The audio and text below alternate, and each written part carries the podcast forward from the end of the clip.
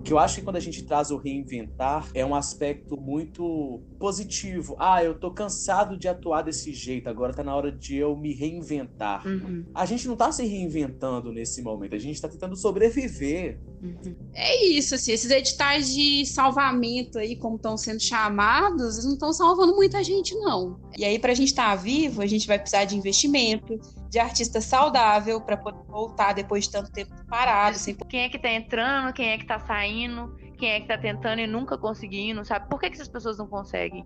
Porque é muito bom. Mas é a mesma coisa, o, caixa, o auxílio é muito bom, mas aí o caixatem não funciona. Você bota fé?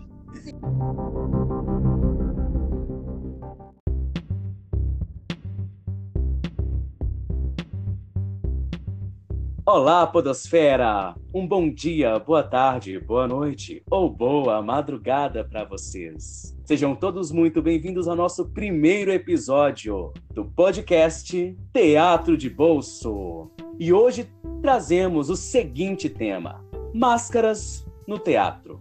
Possibilidades ou limitações. Neste primeiro episódio, vamos dividir o nosso tema em três blocos: mascaramento pela história do teatro, máscara no cotidiano e na arte, e para finalizar, máscara, teatro, pandemia e manifestações antirracistas e antifascistas. Pegue seu fone de ouvido ou não, fique no conforto da sua cama ou arrumando a casa, ou comendo aquele lanche do jeitinho que você quiser, mas vem com a gente, vamos ouvir um pouco mais sobre teatro, máscara, tudo isso logo após a vinheta.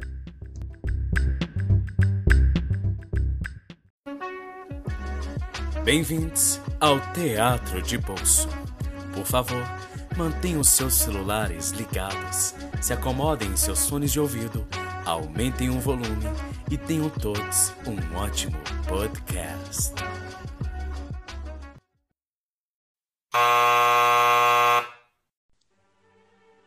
O ano é 2020. O mundo se assola com uma pandemia. A quarentena se torna a nova rotina desse estado presente. De repente, o contato humano, comum em nosso dia a dia, se torna algo perigoso e irresponsável. Estamos vivendo reclusos e se acostumando a novas realidades. Para nós, atores, acostumados com o público presente na arte da presença, esse momento significa mais que um impedimento e mera adaptação, mais que uma pura reinvenção, e sim uma luta pela sobrevivência e exercício de sua vocação. Nesse contexto, eis que surgem as máscaras, utilizadas para fins de segurança e saúde pública. Agora, algo indispensável ao uso. Nos questionamos sobre essa nova realidade transfigurada no uso constante de um objeto em nosso trabalho, mais que uma forma de linguagem. O que seria a máscara do teatro? Possibilidades ou limitações? Nesse cenário pós-apocalíptico, iniciamos o nosso primeiro podcast sobre a máscara do teatro. Então, pessoas, o que temos para o nosso primeiro bloco? Então, já vou puxando o bonde. Vai, amigo. A primeira coisa, quando a gente pensa em teatro, eu acho que é muito comum. O símbolo que vem na cabeça é uma máscara feliz e uma máscara triste. Acho que desde sempre o teatro foi associado à máscara. E ainda mais quando a gente está entendendo e trabalhando dentro de uma perspectiva de história do teatro que começa a se contar a partir dos gregos. Missório Ocidente, né? É, exatamente. Então, a gente pode perceber naturalmente que a máscara, ela não é algo novo dentro do teatro. Ela não é algo também que foi utilizado somente por uma vertente. E isso, dentro de um conceito histórico, e a gente já vai tentando analisar a origem de muitas manifestações artísticas do ser humano, desde a da pintura rupestre, que não narra somente uma, um dia a dia, mas também narra uma. Não narra, na verdade, é, traz um valor religioso para aquilo. Quando uhum. Cavernas pintava a, em, em, suas paredes, ele trazia um aspecto de, de boa caça, de realizar aquilo que ele materializava dentro da sua obra, né? Com teatro também não é diferente. Essa ligação com o sagrado, inclusive a origem dentro desse conceito ocidental na arte do, grega, né?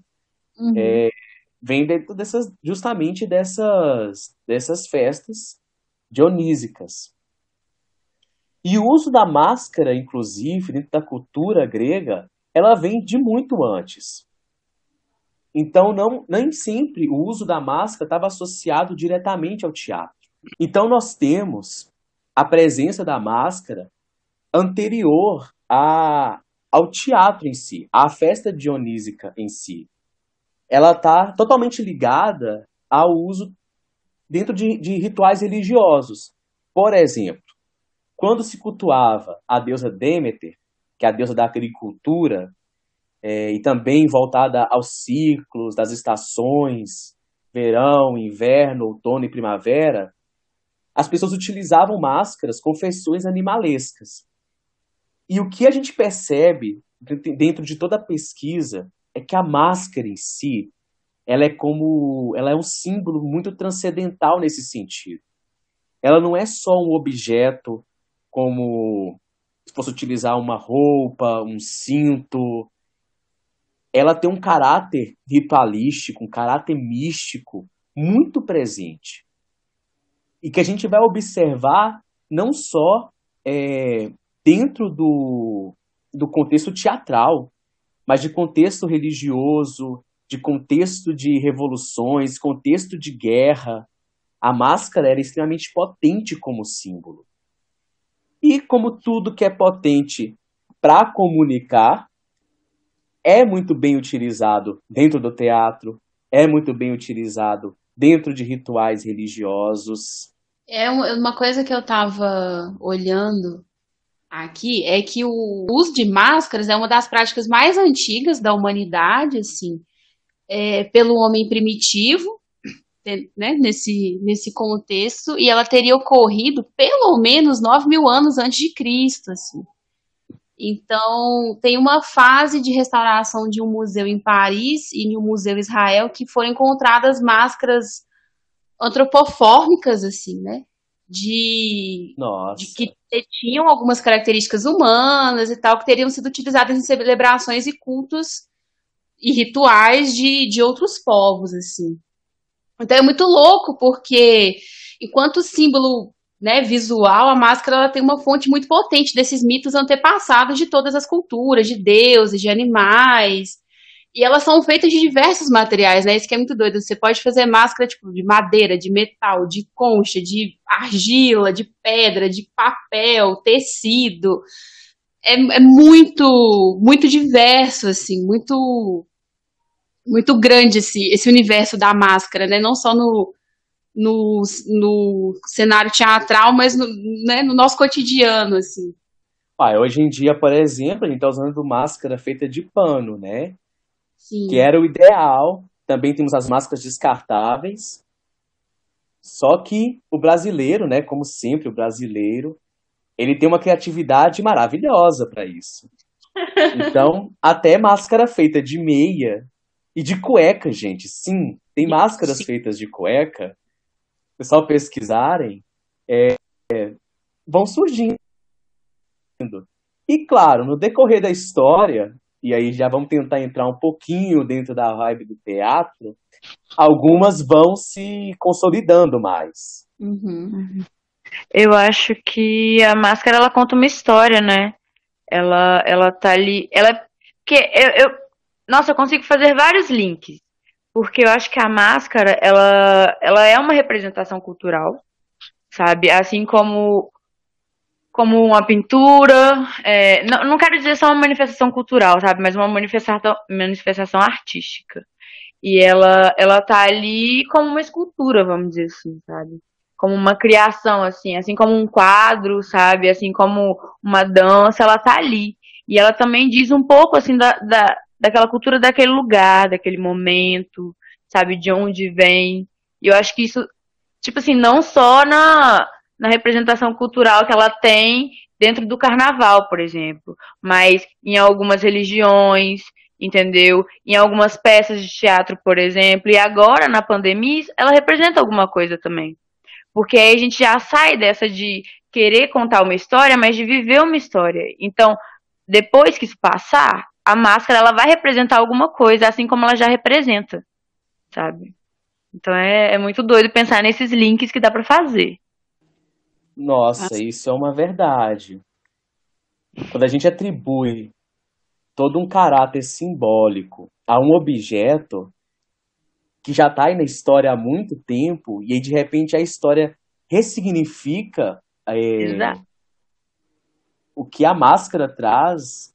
Gente, eu não, não tinha realmente parado para fazer uma leitura nesse sentido. Mas agora, como será rever uma máscara dentro do teatro? O que aquela máscara vai querer dizer, né? Sim. Nossa, ela tem um outro significado agora. E aí, dentro desse início né, de teatro grego, de máscaras gregas, a gente tem as principais, né? Que justamente definem os dois maiores gêneros que a gente coloca a comédia e a tragédia. Ou, oh, então é muito presente essa questão do valor transcendental. Gente, olha que filosofia. Transcendental da máscara. Sabe? Não é só colocar uma, um aparato, não é só um objeto. Quando você olha para uma máscara, ela está encarnada de, de diversos significados, de diversos simbolismos. É, eu, eu acho engraçado quando você fala isso, que quando você olha para uma máscara, isso carrega diversos significados e simbolismos. Eu penso na primeira ideia, assim, que vem, que, que eu tive com máscaras quando eu era criança, por exemplo. E aí eu acho que isso depende muito uhum. da cultura da criança, né? Mas a, uma das primeiras coisas que, que me fez pensar alguma coisa parecida foi aquele filme do Máscara. Nossa, eu boto é. Acho que talvez tenha sido também uma das minhas primeiras é, experiências de ver o uso de máscara na televisão, principalmente, né? E é muito louco, né? Essa máscara que transforma você em outra pessoa, em outra persona. É, sobre infância, galera, tem uma coisa que é muito legal, assim, que teve presente na, na assim, né, até os meus 10 anos e tal, que é a folia de reis. O uso hum. Máscara da Folia de Reis, assim, né? Vem de uma família com católica, né? Então isso era bem presente na, no começo do ano e tal. É, é bem legal, assim. E aí tem os mascarados, e aí, tipo, eu fui até depois de um tempo, né? Na época eu não entendia muito, eu fui dar uma pesquisada nisso, né? O que, que são essas máscaras que, que as pessoas usam durante a festa, né? Quando vai visitar a casa da pessoa. Então, assim, é bem, bem legal. Olha, na minha infância, uhum. isso é não, é muito eu... engraçado, porque na minha região não tem uhum. isso. Mas como eu ganhei de presente desde pequeno uma máscara do Bumba Meu Boi. Ai, e aí você me trouxe a, refer... a... Sim, Bumba Meu a referência na hora. Parando para pensar, teve uma, uma máscara, mas muitas manifestações culturais que, que me levam a essa, essa lembrança mesmo. Eu também já tive muito contato com Bumba Meu Boi, tem lá no Espírito Santo também, demais. Tem o Ticumbi, que é tipo uma dança folclórica, e aí ela é meio teatral, então ela dura horas, ela conta uma história, e aí algumas eles utilizam máscaras, depende muito da região do estado. E, nossa, gente, e, e história também, né? Vocês já pararam pra pensar que, tipo assim, isso é.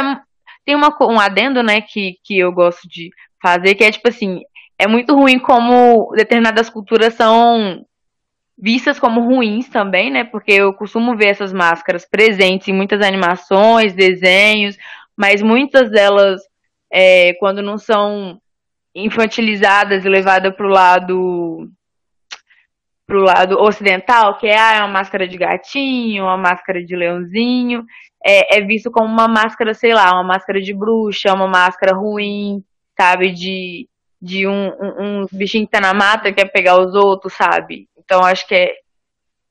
Eu consigo fazer um link assim direto quanto a isso, mas ela tá presente, independente se, se é traga dessa forma, a máscara ela tá presente em, algum, em algumas Algumas não, em muitos momentos da nossa infância. Inclusive, eu acho que é o primeiro momento que a gente tem, né, é, é, é a, a, o contato com a máscara na infância. Sim, sim.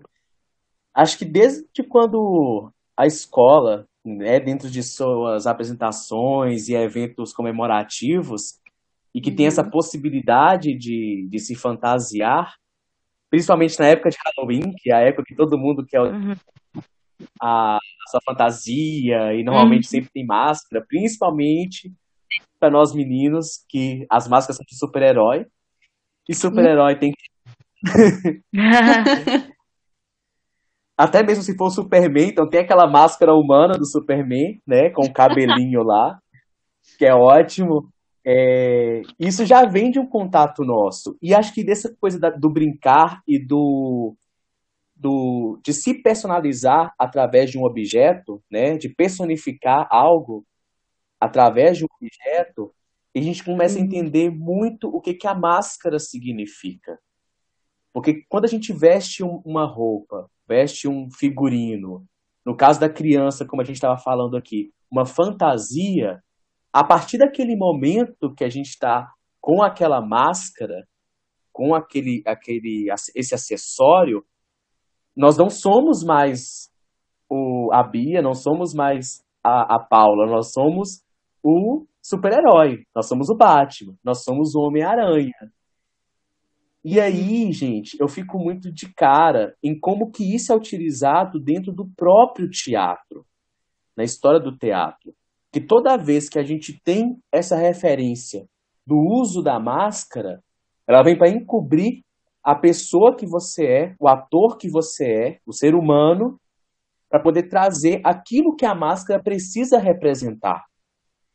Quando você vai utilizar, por exemplo, um, uma máscara que vai representar a Ulisses, o Aquiles, alguma divindade, naquele momento que está ali, você está dizendo para o público que, olha, não tem um ator ali a todo o arquétipo que está se materializando para ela poder representar, tirando todo o aspecto humano dela. É, não, e tem uma coisa muito, muito curiosa disso que você está falando, referente ao teatro grego principalmente, que é o uso das máscaras femininas por homens, né? Porque naquela época as mulheres basicamente não tinham direito algum, né? Inclusive, lhes era vetado o direito de participar de, de apresentações artísticas, né? Desses rituais é, feitos para louvar deuses, essas festas e tudo. E, e é, é, curioso isso, né? Assim, uhum. de literalmente você ter uma máscara com um arquétipo feminino, um homem a veste, e aí a partir dali ele faz a representação de que supostamente seria uma mulher, né? dentro da, dos textos da época e, e tudo mais, assim. Eu fico muito de cara, com, é, principalmente quando a gente pensa nesse aspecto de sociedade, que um homem interprete uma mulher para não ter uma figura feminina lá.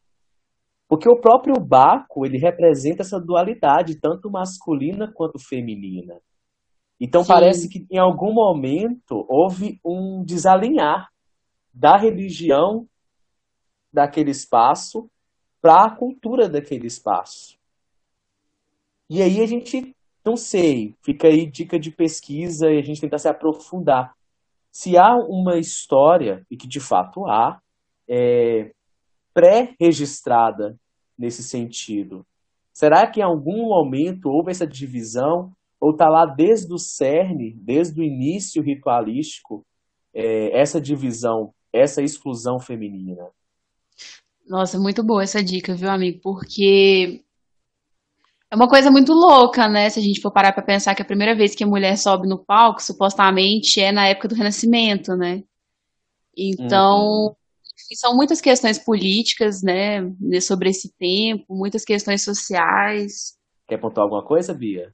Existe um artigo, eu só não sei qual, existe um livro, na verdade, que eu li num livro, é, que, que fala sobre uma pesquisa bem aprofundada até, que muito antes, assim, é, é, da gente começar a dominar é, o fogo. Não sei se era dominar o fogo. Gente, eu posso estar falando coisas erradas, por isso que eu deveria estar com ele em mãos.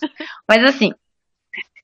Mas um tempo muito, muito antes, assim, sabe? Muito antigo, as mulheres eram tidas como, como iguais, sabe? Então os deuses não eram homens, eram mulheres, entendeu?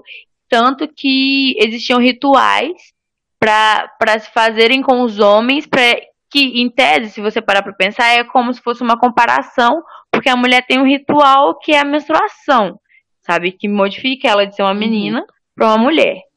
E aí eles, os homens das tribos muito antigas, tentavam fazer um ritual para que eles chegassem nesse nível, como se a mulher fosse superior ou algo assim. Só que aí sempre teve uma divisão e uma uma democracia muito bem estabelecida. Só que aí, com o tempo, o homem acabou é, é, dominando a, a. Na verdade, quem começou a, a negociar a agricultura, a gente estudou isso história, entendeu? As mulheres ficavam com a agricultura e os homens iam caçar. Mas aí, a partir do momento que o homem descobriu que ele podia sabe, controlar as coisas, a agricultura, entendeu? A caça. E aí ele entendeu que quando nascia uma criança, ele também fazia parte daquilo, não era uma bênção de Deus, entendeu? Precisava dele também para fazer. E aí modificou tudo, entendeu? Mais ou menos isso, mas existe uma história, a gente pode aprofundar, mas assim. Enfim, gente, outro momento, né? Outra coisa. Do próximo podcast, não sei se do próximo, mas de um próximo podcast. Maravilhoso. Sim. Adoro quando a conversa rende nesse sentido. E aí, do que a gente estava falando, né? É, acho que uma das principais formas que se concretizou, uma das principais linguagens que se concretizou as máscaras foi o teatro grego. Além deles, a gente uhum. tem uma série de outros que foram se desenvolvendo a partir do tempo. E aí, gente, eu, eu queria trazer um pouquinho de algo que eu pesquisei sobre o teatro novo. Que eu ai, achei ai. Uhum. de uma beleza e de uma loucura muito doida. E algo que a gente ainda não abordou aqui, dentro de alguma coisa, é a questão técnica para poder utilizar uma máscara. Sim. Não é. Quem já utilizou uma máscara, quem já vestiu algum figurino que tampa muito o rosto, ou quem já utilizou algum boneco, a gente sabe o quão difícil que é manusear. E o teatro no, um aspecto muito interessante nele, ele tem muita ligação com a linguagem também do teatro grego, nesse sentido de que quando o ator utiliza a máscara, ele não é mais ele mesmo, ele se torna uhum. normalmente uma entidade é, transcendental está muito voltada a deuses, a heróis, né? Tem até um nome próprio. Cada máscara que apresenta uma divindade tem um nome próprio. E, e aí uma coisa muito doida, uhum. e eu vou resumir assim, o teatro no dentro dessa frase. Tem um ator que chama Yoichi Oida, que é um ator de teatro no. E aí ele disse que o mestre dele chegou para ele num belo dia e falou assim: não se deve interpretar do próprio jeito até que se atinja 60 anos. Nossa Senhora, que loucura. Gente, isso é uma facada em qualquer aluno de teatro que quer inventar fazer as coisas. Imagina, Demais. você vai lá fazer. Hum. Olha, professor, olha você fazer. O diretor fica quieto, me obedece. Daqui a 50 anos, 60, quando você tiver 60 anos, você vai começar a fazer. Que já tinha mais de 60 anos, é, chegou pro mestre e perguntou: Mestre, então você. Eu tô falando do mestre, né? Como se fosse um sensei de, de, de Kung Fu, porque minha cabeça, você vai pro Japão assim, todo mundo é mestre, né? Uhum. E de fato, ele chamava ele de sensei. Então eu pensei, quer dizer que o senhor já cria novos movimentos, aí ele vai lá e responde: Não, eu não crio novos movimentos. Eu deixo isso para os gênios. E eu não sou um gênio. Nossa, que loucura. Ou seja, se nenhum mestre dele, com mais de 60 anos, tinha para dar pitaco na forma do teatro novo, vocês imaginam o nível de uhum. técnica, o nível de tradição que esse teatro deve ter, né? Sim. É muito, muito louco isso, porque se a gente para para pensar, o, a máscara é um tipo de arquétipo que propõe ao ator uma criação de um estado, né? De, ou de um personagem, de, aliás, de um personagem, né? Humano ou não humano, e que tem uma qualidade de energia específica, assim. Então, quanto tempo da sua vida você vai ter que passar? Tipo, é um estudo de uma prática constante, essa coisa dos 60 anos. Eu acho que ela é muito, muito boa pra gente refletir. Tipo assim, não é uma oficina de uma semana que você vai fazer e você vai virar um expert em uso de máscara, bota fé é uma coisa que é, parece que é constante para o resto da vida, né? Essa coisa de você sempre estar tá trabalhando nessa energia específica, nesse estado, que é uma coisa que a gente fala muito, puxando só um ganchinho pequenininho, do palhaço. Assim, é um tipo de estudo que vai para o resto da vida. Não é fazer uma oficina de seis meses, agora eu tenho estado, eu coloco o, o nariz, né? Que, que muitos estudiosos falam que é a menor máscara do mundo, e pronto sabe? Então, eu, eu acho muito doida essa colocação, assim, dos 60 anos, pensando que é uma vida, né, que de prática, de estudo, de treinamento e tudo mais. Nossa, é sensacional. É. Pensando nessa ideia que o, o mestre quis passar, na hora que, que você estava falando, estava pensando em como essa ideia de criar também é, é, eu sou uma pessoa que sempre está pensando no passado, né? Então, para mim, essa ideia de criar nada mais é que um repetir diferente, sabe? E em como. É, em como a gente, a gente tá criando, mas a gente tá repetindo, sabe? Então é muito uma questão de a gente transformar o que existe.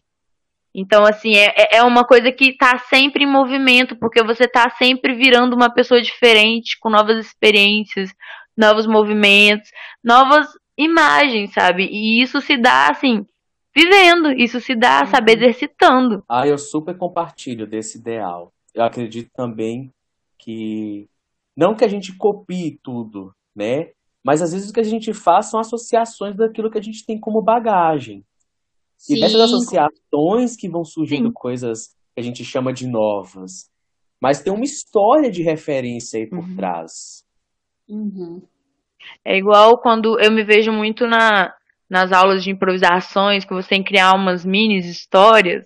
Eu sempre percebo, vendo no dos outros, eu percebo que aquilo tem alguma coisa da vida da pessoa, assim como eu, quando eu faço, eu tô colocando alguma coisa ali da minha vida, sabe? Alguma coisa do meu repertório. Repertório nada mais que, que é, são coisas que você viveu, mesmo atuando ou, ou é, na vida de que mesmo. você vê, gente. Tipo assim, essa coisa da referência, eu acho muito louco, assim, porque esses, a maioria dos trabalhos acadêmicos você tem que colocar referências, né? Referências bibliográficas e tudo mais. Se a gente coloca as referências de tudo, se a gente é capaz de lembrar de todas as referências que a gente tem, eu acho que o trabalho vai ser só referência. Porque além de, né, dessas referências de texto e tudo mais. Gente, e se você vê na rua uma pessoa sei lá, teve, teve uma, uma vez que aqui na minha cidade, em Sete Lagoas, que tinha um, um moço, eu não sei se era o que, que ele estava fazendo, não faço a menor ideia, mas ele estava com um paletó, gente, eu juro por Deus, ele estava com um paletó cheio de chaves, chaves de casa, sabe?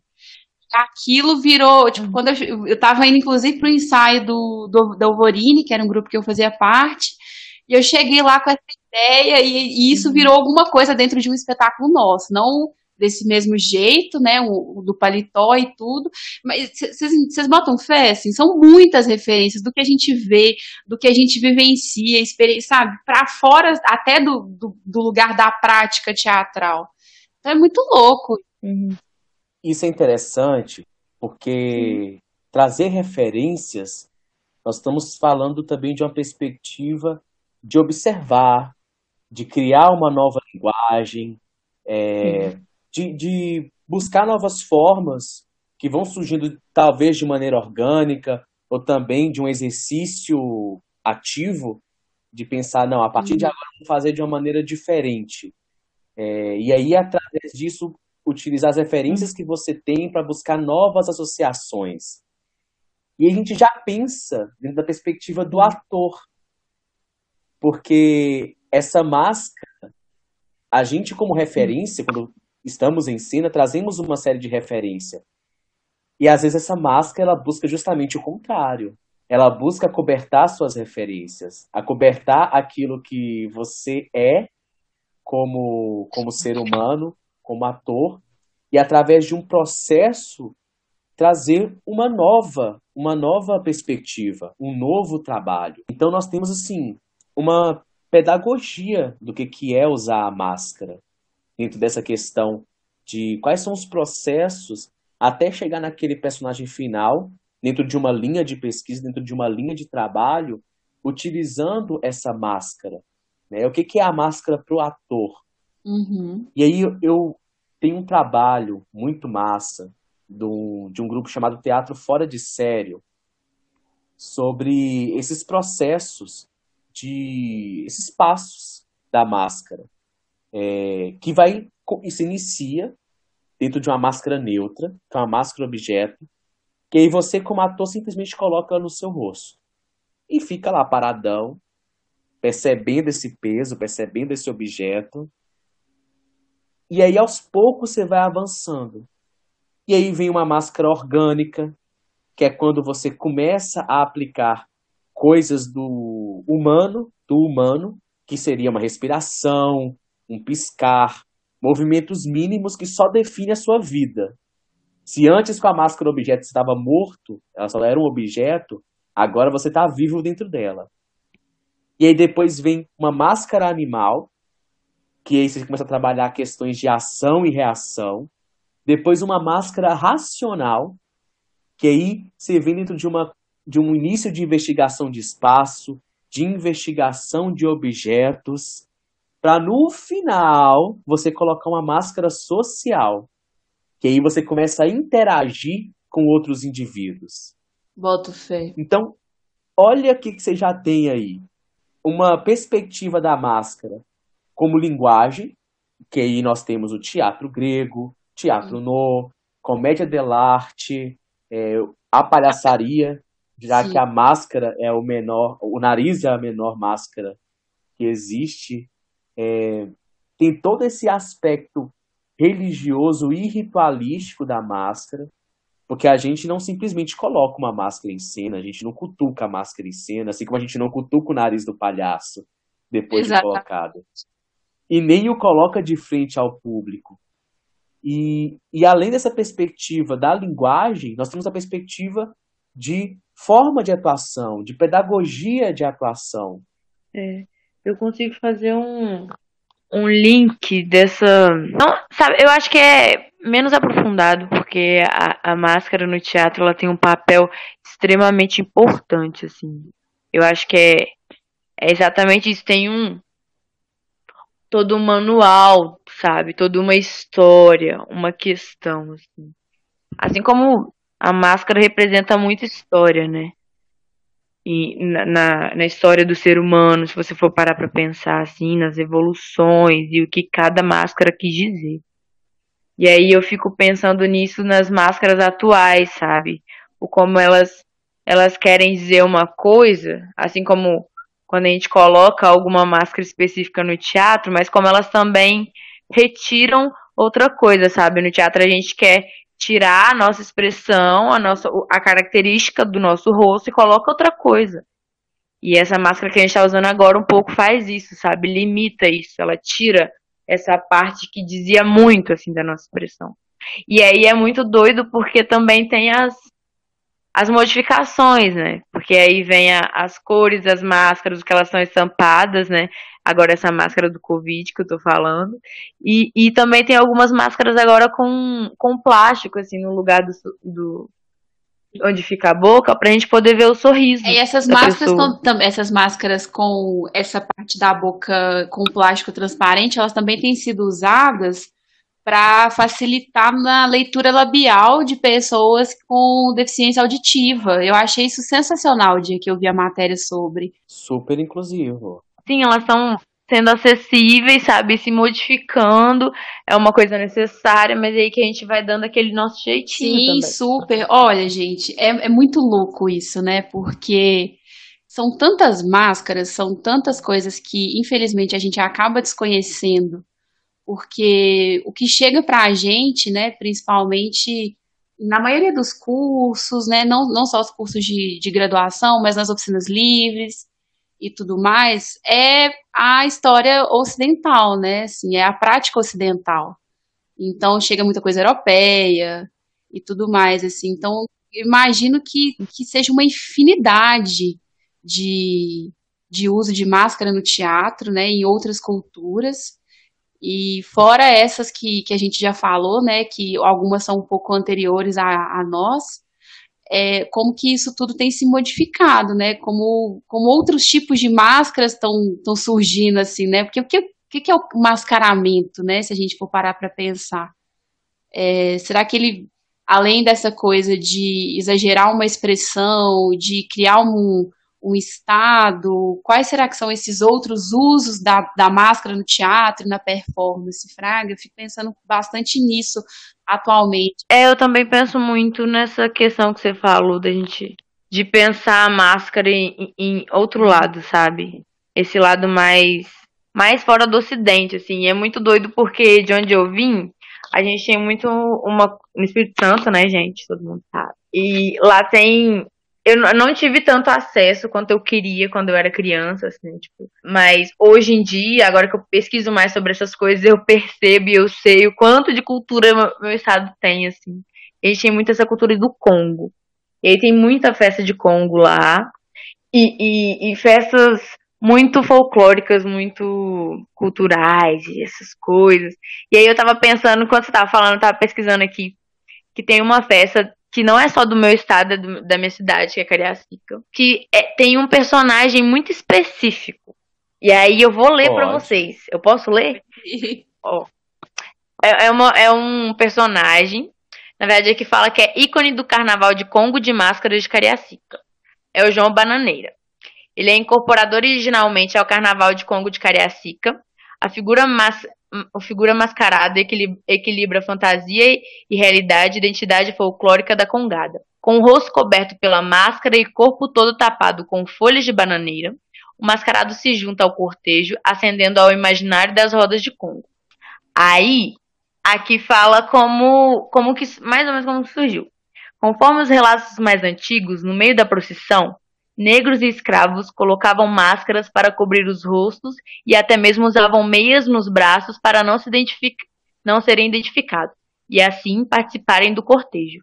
Com o tempo, transformou-se numa brincadeira e foi incorporada à tradição da festa folclórica.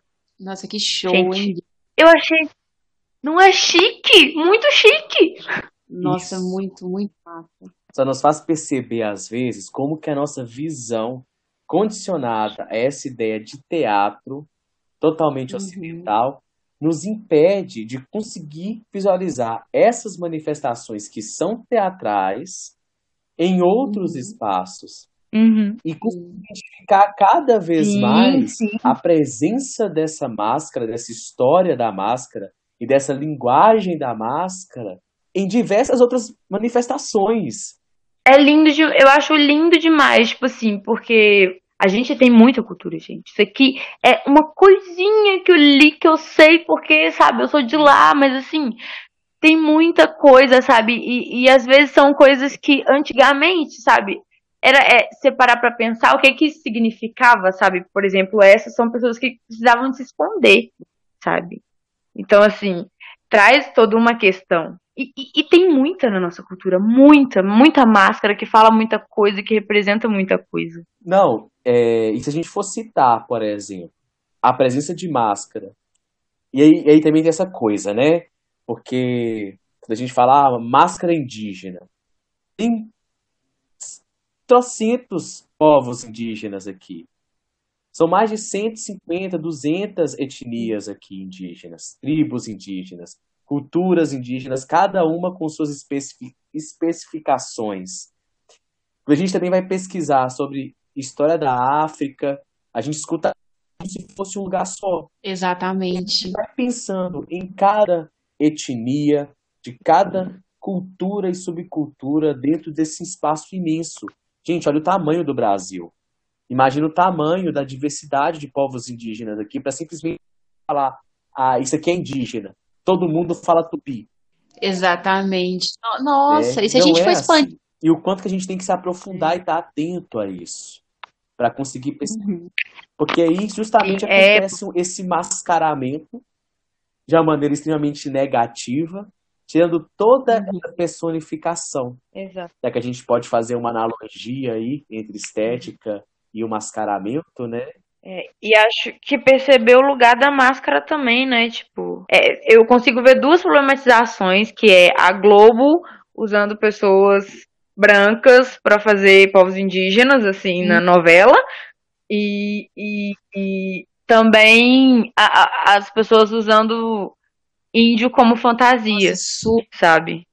Tem essas duas problematizações. Eu estava até pensando um pouco sobre isso, assim, no meio dessas pesquisas e tal, sobre essa coisa do uso de máscara no, no, carnaval, né, que é uma festa e tudo, mas o quanto que alguns alguns usos, né, de fantasia de máscara são extremamente complicados, gente. Assim, quando você fantasia é, de, de uma etnia, de uma cultura, nesse sentido é muito, muito complicado, porque às vezes vai para o lugar do ridículo, como a gente vê essas fantasias, né, de nega hum. maluca, o, o blackface, o famoso blackface, né, o uso de fantasia Uhum. É, vai para um lugar muito complicado que fica nesse, nessa coisa que você, também você falou do estereótipo, assim. E aquela, aquela velha coisa, né? Ah, eu vou fazer uma saia de palha, vou colocar umas penas na cabeça e é isso. Mas peraí. Que, que, qual, quais etnias usam penas na cabeça? Que tipo de pena?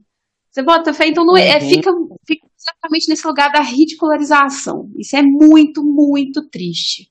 Isso é um trabalho de conceito que a gente tem no sentido de que uma coisa é, um, é a representação, vamos voltar ao caso da máscara, né? Aí eu vou usar um exemplo da comédia dell'arte, por exemplo. É, lá, quando um personagem, digamos que entra o, o Alerquim, ele tem uma máscara própria, que tem uma série de símbolos que representa não um estereótipo, mas uhum. representa um arquétipo, que é Exatamente. um ideal de valores, de uhum. características dadas pelo próprio Alerquim e não por quem está visualizando. Através da construção que o Alerquim propõe, que a gente se manifesta e compreende. Assim como na máscara grega, quando traz um, um personagem é, identificado como um deus, alguém for representar, por exemplo, Aquiles, já tem todo um arquétipo representado simbolicamente naquela máscara. E quando a gente fala de estereótipo, a gente já traz uma visão pejorativa, não é arquétipica. Ela é totalmente preconceituosa, estigmatizada, através da visão de ver. Então não é o outro que propõe. Uhum. É você que visualiza e define. E aí vai causando uhum. uma série de repetições, repetições, repetições, até que os sentidos, a essência se perde e, consequentemente, já não representa um arquétipo. Realmente, eu acho que, que tem muito essa diferença, né? E eu acho que isso, no, principalmente no teatro, acho que a gente tem que deixar essas coisas muito claras, porque como é uma linha assim que você tem que analisar bem, sabe? Olha que linha você tá pisando, eu acho que são coisas que tem que deixar muito claros, porque se a gente acaba, tipo assim, naturalizando certas coisas, entende? Dentro do teatro, vamos dizer que é um lugar isento de. Em tese, né? É um lugar isento de, de acusações porque é um teatro, é uma encenação. Então a gente tem que ter o mínimo de noção para não deixar é, é, a entender que isso pode ser feito, sabe, em qualquer lugar. Eu acho que é, então a gente tem que ter um cuidado com o que a gente representa e com o que a gente faz e como que a gente mostra isso para o público, a nossa intenção até, é, porque para isso não ser tomado como algo que pode ser feito, entendeu? Ou algo que pode ser naturalizado fora dali, assim.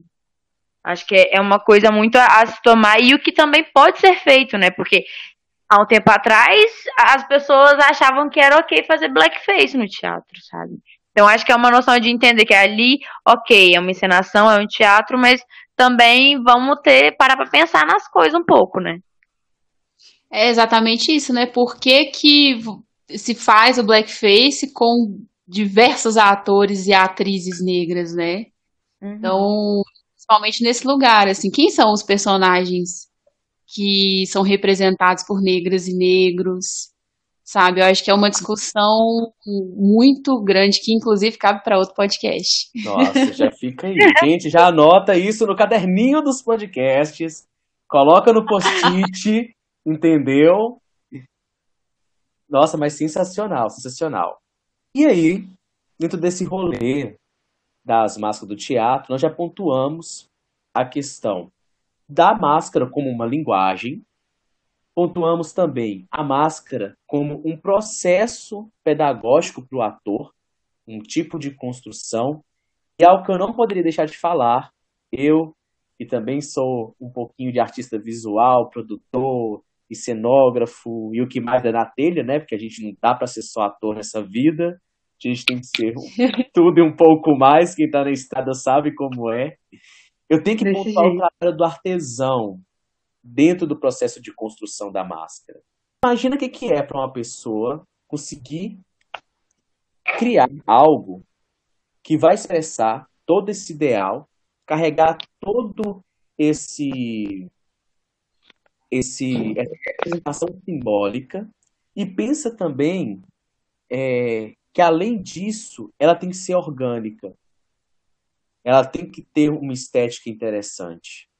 E eu fico pensando muito no trabalho, no, nas linhas de estudo para a construção física dessa máscara, que vai desde o material que será usado, por que, que vai ser utilizada uma madeira para essa, um gesso para essa, quais cores, né? quais culturas que eu pretendo representar.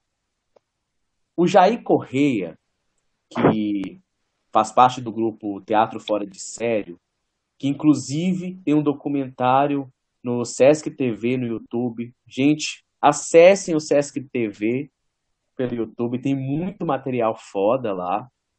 É... Sesc patrocina. Patrocina nós, Sesc, nosso digital aí que a gente se inscreve. Manda até assim, ó, assiste o nosso primeiro episódio, a gente super divulgou vocês para milhares de pessoas. a partir de agora, os inscritos no Sesc irão dobrar. Podem ter certeza. Mas voltando. E aí o Jair Correia do Teatro Fora de Sério, ele trouxe que eu pensei, nossa, quando eu for construir uma máscara, porque o meu desejo agora foi construir uma máscara, ele disse uma coisa que eu falei, eu vou levar super em consideração, que era o seguinte: a máscara tem de ter duas faces, uma para sombra e outra para a luz. Nem eu sei o que, que eu entendi dessa frase. E ele explica a visão dele em relação a isso, que uhum. há coisas que a máscara tem de mostrar, há coisas que a máscara tem de ocultar, e que você tem que entender o meio termo disso, colocar na balança isso. E eu fiquei de cara com essa simples reflexão, essa simples filosofia dentro da construção da máscara. Então, percebem a riqueza que é trabalhar com esse único objeto cênico, esse único objeto teatral, quão rico que ele é, e que a gente às vezes fica preso dentro dessa questão de que, nossa, agora, por questões de segurança, o ator terá que utilizar algum tipo de máscara. Certo. Uhum. Infelizmente, isso pode chegar a comprometer algumas, alguns tipos de linguagem. Mas percebe também uhum. que é um novo processo de experimentação, de construção, de reinvenção, que traz novas perspectivas, novas possibilidades e que já teve, já tem um embasamento imenso da máscara dentro do teatro. Então não é algo que a gente vai escavar do zero, vai criar do zero. É algo que já tem muito material, inclusive. Você falando dessa questão da máscara na, na luz e a, a máscara na sombra, me lembrou um pouco do teatro de sombras, né? É, dentro dessa, dessa frase, eu também fiquei né, pensando no que você falou depois, mano, tipo, nem sei o que eu entendi disso. Uhum. Eu entendi muitas coisas e não entendi nada também. exatamente isso. Eu fiquei nessa coisa realmente assim do que que revela, o que que aparece, o que que exagera, o que que oculta. Pode uhum. ser que talvez, né, pensando um pouco nisso, né, ele possa ter falado só sobre relação com iluminação, não sei. Mas se não sei, né, a gente não sabe. Mas eu acho que é uma frase que deixa aberta a muitas coisas para a gente Sim. pensar sobre essa coisa do uso, sabe, da prática, do estudo, né, que, enfim, né, que é artística, que é filosófica e que é social. Não tem jeito, né? As coisas estão estão sempre muito entrelaçadas nesse sentido. Políticas é, acho... também. Sim. Sim. Eu acho que, que diz da estética também, né? Acho que a estética ela é importante no teatro, assim é uma das principais coisas, assim, porque uma, uma cor diferente em um figurino muda muita coisa, sabe? Uma lâmpada a mais, eu acho que tudo muda, assim, é muito essa questão de detalhes. É, galera, então acho que a gente pode concluir que a máscara, ela sempre esteve presente, isso tá escancarado, e que ela é uma uhum. puta possibilidade a ser explorada. Então, galera, acho que a gente fechou o primeiro bloco. Vocês têm mais alguma coisa a pontuar? Máscaras Dessa... não são novidades para nós. Eu acho é... que é tudo que eu tenho para nesse momento. Acho que as máscaras estão presentes. Estão presentes, Sim. estarão presentes, contam histórias. É isso. Eu acho que finalizar com essa, com essa questão, né, da máscara na luz e na sombra, deixa tipo assim, quem tá ouvindo com essa, essa coisa. Deixa eu pensar um pouco nisso, né? Acho que fica tipo o pensamento a ser levado. Olá, olá, caríssimos ouvintes! Está começando a primeira edição do Jornal do Café da Madrugada. Informações para você que está fritando depois da meia-noite. Hoje, dia 15 de julho de 2020, recebemos aqui na nossa central que a cura do coronavírus foi descoberta. É isso mesmo que você está ouvindo. Nossa equipe foi até Belo Horizonte entrevistar o dono de um bar hipster na região da Pampulha. O dono do bar nos contou que a receita é muito simples: uísque com limão siciliano. Ele promete que a bebida acaba com o vírus e a doença. Só assim mesmo para explicar as aglomerações do seu estabelecimento, não é mesmo, querido? Procuramos hoje especialistas para conversar sobre o uso de, da máscara de proteção e eles afirmaram que o uso de máscara no queixo é tão eficiente quanto usar camisinha no saco. A CEMIG, empresa que fornece energia para Minas Gerais, soltou um comunicado muito importante para as e os artistas do nosso estado. A partir de hoje, artistas podem pagar suas contas apenas com amor. Como funcionará o procedimento? No dia 5 de todo mês, você ligará para a empresa, informará seu endereço, seu número de cliente e se apresentará como artista que ama o trabalho que faz. Nas próximas semanas, as empresas de água e esgoto, supermercados também devem aderir à prática. Afinal de contas, por que, que os artistas precisariam de dinheiro, não é mesmo? O amor é a fonte de todos nós. Queridos ouvintes, chegamos ao final da primeira edição do Jornal do Café da Madrugada. Esperamos que com essas notícias vocês fiquem mais tranquilos e tenham todos uma excelente noite. Não esqueça seu café e acompanhe agora o segundo bloco do Teatro de Bolso.